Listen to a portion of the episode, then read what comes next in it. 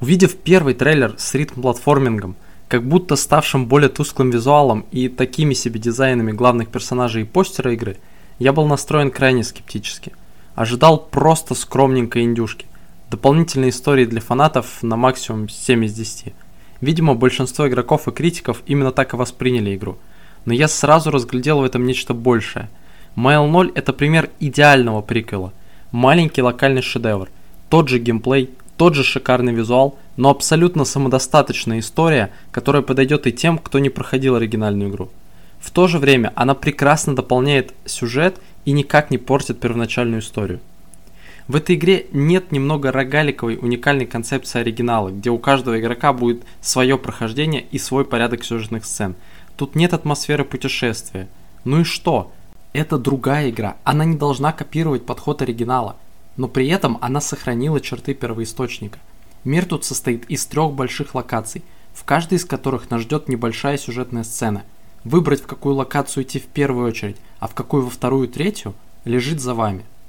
Для меня нулевая миля является полноценным самобытным продуктом, продолжением на уровне оригинала, с не такой большой реиграбельностью, зато со своей совсем другой атмосферой, солнечной жизни дочки министра рядом с дворцом диктатора. Зато игра имеет мощную грамотную концовку, чего очень не хватало оригинальной дороги. Также жалуются на то, что решения особо ни на что не влияют. Come on, так было и в оригинале. Я считаю, что решением в играх достаточно создавать иллюзию выбора.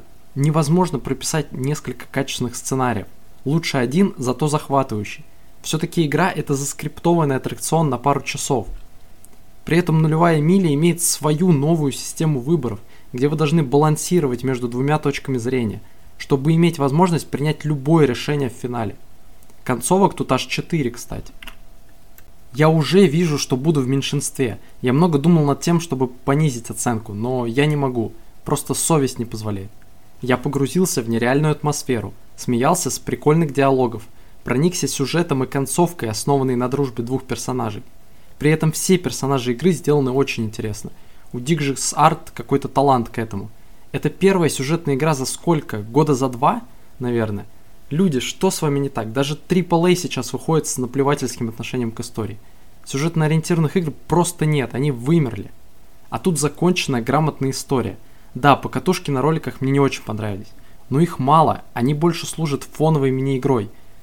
Концепция правильная, она сделана для эмоциональной разрядки – и чтобы не надо было рисовать слишком сложные кат-сцены. Но могли и получше. За это действительно можно отнять э, пол один балла. При этом вторая ритм-игра про убегание от Адама нереально забавная. Но жаль, остальные заезды более проходные. Вы также найдете тут пару новых классных треков. Вы найдете греющую душу отсылочки на оригинал.